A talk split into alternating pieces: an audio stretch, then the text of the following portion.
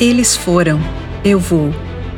Relatos incríveis de entrega pessoal e amor prático. 14 de janeiro Esperança para ex-detentos.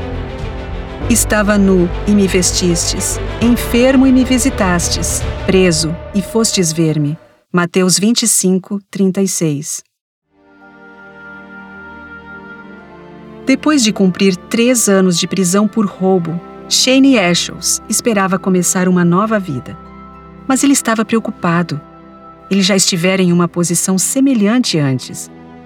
Quando foi libertado, a prisão deu-lhe 100 dólares e uma passagem de ônibus, mas ele não sabia para onde ir. Pior ainda, por causa de sua ficha criminal, ele não conseguiu um emprego. Shane acabou voltando a uma vida de crime, que o levou de volta à prisão. Desta vez, no entanto, os medos do homem de 44 anos foram dissipados quando ele contatou Jeffrey Cobb, fundador de uma casa de convivência para ex-infratores na Flórida. Jeffrey não apenas forneceu a Shane um lugar para ficar, mas também um emprego como jardineiro. Programas de transição como o de Jeffrey, apoiados pela Igreja Adventista do Sétimo Dia, estão ajudando dezenas de pessoas a serem reintegradas à sociedade. Jeffrey começou esse projeto pois experimentou em sua própria vida a dificuldade de encontrar um lugar para ficar e um emprego depois de ser libertado. Durante seus 20 anos de atividade criminosa, ele foi preso 10 vezes. Sua vida mudou, porém, ele estudou a Bíblia com o adventista que o visitou na prisão e o levou ao batismo.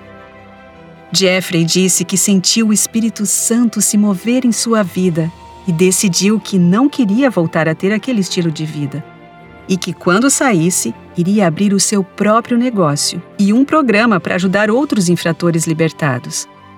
Além de um lugar para ficar, ele os ajuda a encontrar um emprego e auxilia na recuperação de drogas.